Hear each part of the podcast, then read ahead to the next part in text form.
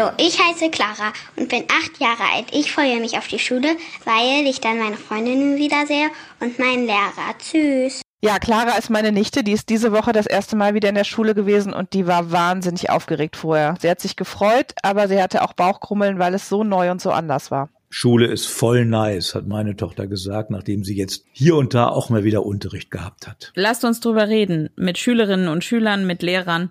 Heute im Podcast. Gott und Klopapier. Ein Podcast. Darüber, wie ich gerade so klarkomme. Also, wie wir gerade so klarkommen. Ein Podcast für alle, die zu Hause bleiben und finden, dass wir reden müssen. Geschichten von Corona. Mit Gott und ohne Klopapier. Oder was umgekehrt. Eure Geschichten. Wie kommt ihr gerade so klar? Schickt uns eure Gedanken. Und Erlebnisse an gott.klopapier.köln. Gott.klopapier.köln. Von und mit Dorit Felsch, Miriam Haseloy, Wolf Meier. Oder was umgekehrt? Ja, vom 15. Juni an haben wir gerade gehört, wird wieder ganz normal Unterricht stattfinden an Grundschulen.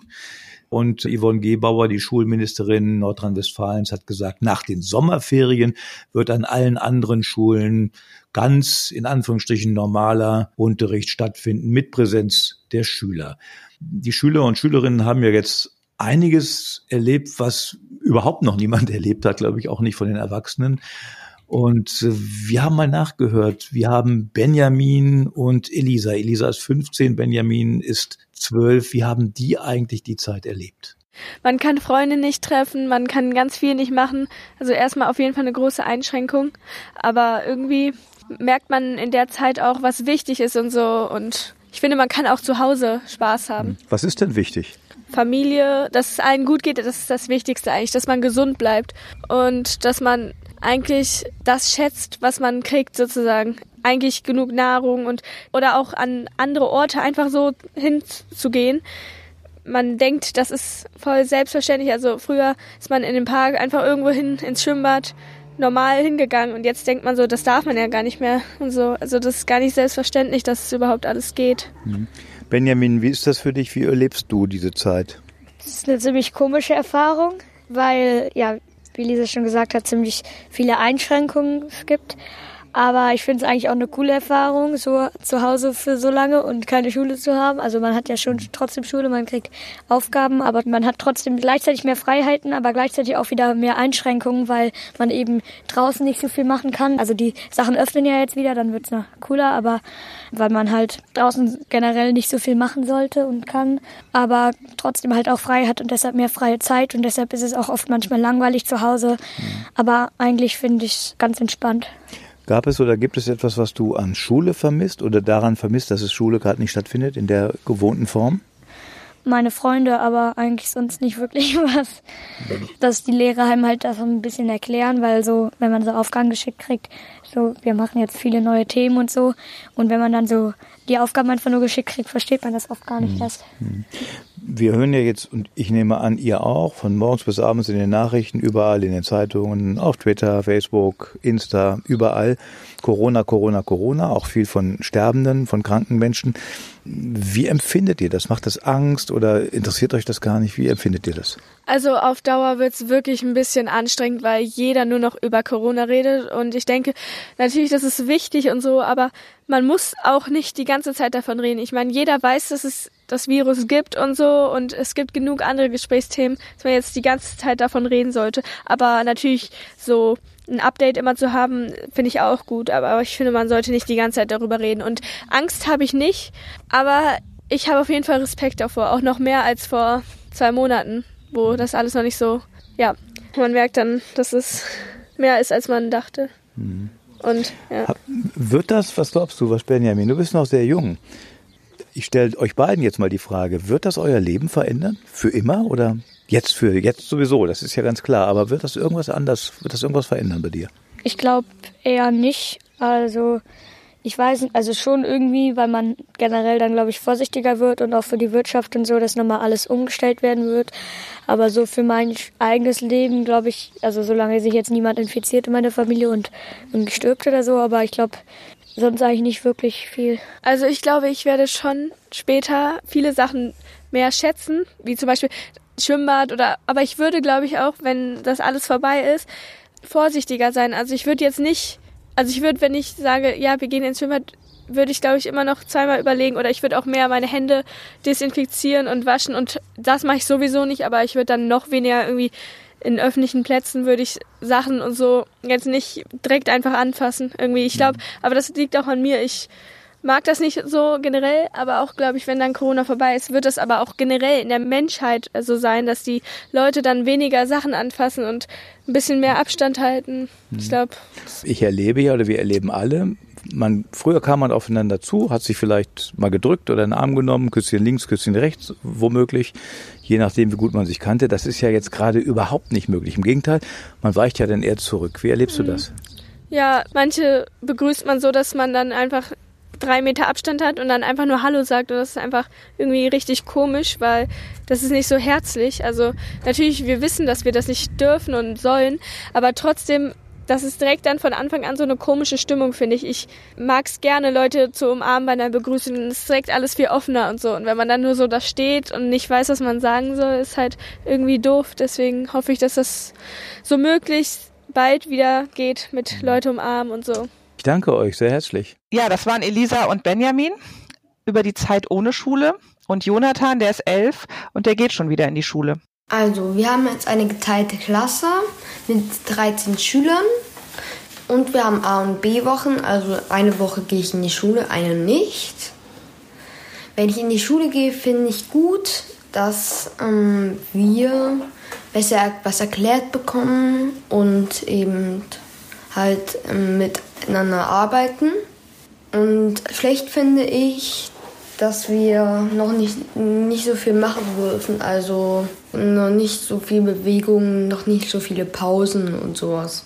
Danke an Jonathan. Wir haben einen Lehrer eingeladen und wir haben gesprochen mit Stefan Bruchhagen vom Landrat Lukas Gymnasium in Leverkusen. Hallo Stefan, schön, dass du dir Zeit genommen hast, dass du da bist. Wie hast du denn den Lockdown in der Schule bei euch erlebt? Also ich habe das ja wie alle wahrscheinlich in mehreren Phasen erlebt. Am Anfang mit ungläubigem Staunen, dass es wirklich so weit kommt und irgendwie war das am Anfang auch ganz ja, lustig, will ich gar nicht sagen, aber es gab Schüler, die jubelnd aus der Schule liefen, weil die dachten, es seien jetzt Ferien. Und ich bin immer davon ausgegangen, dass es maximal bis zu den Osterferien geht und fand diese ganzen Maßnahmen am Anfang total übertrieben. Ich dachte, ja, braucht man so eine Online-Lernplattform? Das geht doch alles per E-Mail. Ähm, es hat sich aber dann sehr schnell herausgestellt, dass das irgendwie eine neue Dimension von Lernen ist oder eine neue Dimension von Kontakt, den man halten muss und habe dann sehr gern da mitgearbeitet, soweit ich das konnte und habe das dann erlebt als ja eine ganz schnelle Normalität, die in die Schule Einzug gehalten hat, Dinge, die vorher nicht geklappt haben oder die, wenn man sie im normalen Schulbetrieb initiieren hätte wollen, hätte das Monate, Jahre gedauert, die dann innerhalb von Tagen, Wochen gingen. Und lebe das jetzt als eine große Sehnsucht nach Normalität und als eine mhm. Zeit, die bald hoffentlich vorbeigeht. Alle freuen sich auf die Ferien, obwohl man eigentlich wenig gemacht hat, was ich in meinem Beruf habe, viel weniger gemacht, so als vorher. Obwohl ich ganz viel arbeite, aber ich komme mir sehr ich will nicht sagen nutzlos vor, aber ich würde gerne meinen Beruf wieder ausüben. Deswegen freue ich mich sehr, dass die Frau Ministerin gesagt hat, dass es dann normal weitergeht. Im Moment ist ja so eine Art Mischmasch aus eigentlich keine Schule und dann doch wieder Schule. Mhm. Wie organisiert ihr zurzeit den Schulalltag an eurer Schule? Ja, es ist halt so eine, ähm, ein Babonspiel oder eine Abwägen von Zwängen und Wünschen. Ähm, es gibt ganz viele Prüfungsklassen, die geprüft werden müssen, die so einen verbindlichen Stoff haben müssen. Äh, es müssen Hygieneregeln eingehalten werden, was dazu führt, dass eben immer nur ganz wenige Schüler in die Schule kommen können und ähm, dass man da eben so präferieren muss. Ähm, die Abiturklassen haben natürlich Vorrang und ich bin jetzt zum Beispiel Klassenlehrer in der fünften Klasse und die haben am allerwenigsten Schule, weil sie einfach sozusagen von so einer schuloffiziellen Perspektive die unwichtigste Klasse sind aus einer anderen Perspektive sind sie so die wichtigsten Klassen, aber ich kann schon verstehen, dass man diese Klassen am wenigsten da hält. Also diese Lernplattform, die wir initiiert haben, hat ganz viel Möglichkeiten geschaffen, mit den Schülern in Kontakt zu kommen und Aufgaben zu stellen, die sich jetzt unterscheiden von irgendwie drucke dieses Arbeitsblatt aus. Das läuft ganz gut, aber trotzdem ist so dieser Schulalltag noch ganz, ganz weit davon entfernt, irgendwie Alltag zu sein oder irgendwie an den Alltag davor zu erinnern. Wie erlebst du denn die Schülerinnen und Schüler? Also wie gehen die damit um? Kommen die da drauf klar, dass die jetzt sich an so viele Regeln halten müssen und so wenig sich sehen? Ganz unterschiedlich. Also mit den Regeln kommen eigentlich alle klar, denn man hat es ja auch recht gut geübt so im Alltag. Das ist ja schon so, so würde ich das, empfinde ich das, dass es im Alltag die Regeln immer weniger beachtet werden oder irgendwie immer lockerer damit umgegangen wird. Man trifft sich wieder, man besucht Leute, man fährt irgendwie auch weg, was man vorher alles nicht gemacht hat oder am Anfang der Pandemie. Und die Schule ist ja so ein offizieller Ort, wo dann ganz streng auf die Regeln geachtet wird, sodass dann da viele nochmal daran erinnert werden, dass ja das noch eigentlich gar nicht vorbei ist. Aber alle sind so mit so einem großen Ernst in die Schule und wissen, dass sie da sich irgendwie, naja, dass es so ein, so ein Ort ist, der auch ganz schnell wieder geschlossen werden kann. Weil es, also ich bin ja in einer sehr großen Schule, wo einfach sehr viele Leute zusammenkommen. Es gibt Schüler, die damit, äh, also generell mit diesen Schließungen sehr gut zurechtkommen, aber auch einige, die mit überhaupt nicht zurechtkommen. Es gab, also in meiner fünften Klasse habe ich mit vielen Eltern gesprochen, wo, oder auch Kindern, die sich gefreut haben, dass die Schule wieder losgeht und andere hat das völlig fertig gemacht. Die haben das überhaupt nicht irgendwie klar bekommen, dass sie jetzt mit Masken rumlaufen müssen, dass sie nicht auf dem Schulhof rumrennen können und das, worauf sie sich eigentlich gefreut hätten, nämlich ihre Freunde wiederzusehen, das war ja überhaupt nicht der Fall. Und da gibt es welche, die damit so gut klarkommen und welche, die damit überhaupt nicht klarkommen. Ich finde es ganz schwer, was zu beschreiben, was für alle zutrifft. Das ist was ganz Persönliches. Und wie erlebst du das in der Schule im Moment? Am Anfang war das ganz komisch und ich war immer froh, wenn ich wieder raus war. Auch da gewöhnt man sich relativ schnell dran. Es ist ein sehr einsames Arbeiten. So Schule macht das ja irgendwie aus, dass man da viele Leute trifft, man trifft Kollegen, man trifft Schüler, die alle irgendwie verschieden sind und alle irgendwie mit ihrer Persönlichkeit die Schule ausmachen. Und jetzt ist es so, man geht halt hin, auf dem kürzesten Weg ins Gebäude, ähm, ist in einem Raum, wo irgendwie acht Leute sind, geht in den nächsten Raum, wo acht Leute sind, erzählt das gleiche nochmal gefühlt und geht danach wieder. Und es ist so eine, ja, man ist so eine, wie so eine, ähm, ja, wie sagen, Placebo. Man macht das jetzt mal, damit man es nochmal gemacht hat, aber es ist eine, wie so eine, ja, eine richtige Behörde, so. Wie könnte man denn eine Entwicklung hinkriegen, dass die positiven Aspekte mit den jetzigen Erfahrungen verbunden werden? Du hast ja gesagt, dass die Corona-Pandemie wie so eine, ich sage jetzt mal in meinen Worten, wie so ein Katalysator für verschiedene Entwicklungen war. Wie kann man jetzt aus dieser Erfahrung positive Entwicklungen hinkriegen für das Lernen, für die, für die mhm. pädagogische Sicht? Also ich finde ganz generell ist jetzt auch, wenn man diese Digitalisierung sich anschaut, ist Digitalisierung dann erfolgreich oder sagen wir positiv, wenn wir sie steuern, wenn sie uns nützt und wenn wir das, was wir sowieso schon gut können, irgendwie schneller machen können oder besser oder irgendwie interessanter oder was weiß ich. Und im, am, äh, jetzt, also das fängt langsam an in der Schule. Am Anfang war es so, dass man so getrieben war, man muss sich jetzt da anmelden, man muss alles hochladen und drei Uhr nachts noch seine E-Mails checken gefühlt. Und wenn man das hinbekommt, dass das digitale Lernen das analoge Lernen unterstützt, dass man zum Beispiel mit den Schülern ganz schnell in Kontakt kommt, dass man nochmal irgendwie äh, Informationen gut bereitstellen kann. Also die Anpassung der Erlebniswirklichkeit der Schüler und Schülerinnen an Schule oder umgekehrt. Auch da, finde ich, merkt man, was Schule so als Aufgabe hat, was jetzt fehlt. Schule ist so ein großer Gleichmacher.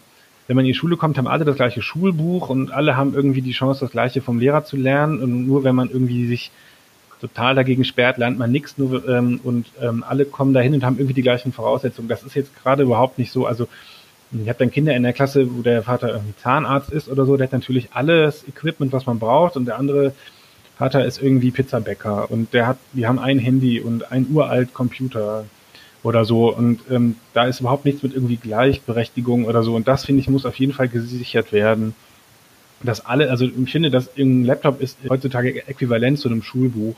Und das stellt die Schule ja zur Verfügung. Und ein Laptop, das kommt jetzt, aber das ist einfach, also man kann nicht davon ausgehen, dass das dann alle gleich haben. Das ist in der Schule ähm, so, wenn man in die Schule kommt, dann weiß man, dass man den Stift mitbringen muss, aber sonst eigentlich nichts. Und das muss beim digitalen Lernen auch so sein. Sonst ist das, weiß ich nicht, ein ICE, der fährt und eine Bummelbahn. Also man müsste die Elternhäuser entsprechend ausstatten. Ja, und auch die sozusagen also die Kompetenzen damit umzugehen. Wie wahrscheinlich ist das aus deiner Sicht, dass das umgesetzt wird?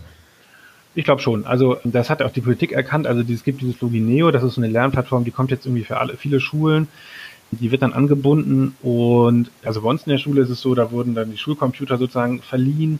Es gibt Ideen vom Förderverein, dass der dann sozusagen äh, Familien, die das eben sich nicht leisten können, dass die da unterstützen und sowas. Und also ich habe jetzt in dieser Online-Plattform, ich bin jetzt auch nicht so der große Techniker oder so, habe mich da eher so in dem Support gesehen und habe dann auch Kollegen, die eher so den Computer noch nicht so als ihr besten Freund entdeckt haben, geholfen äh, und sowas würde ich dann auch machen. Und das finde ich ganz wichtig, dass man da gleiche Voraussetzungen schafft.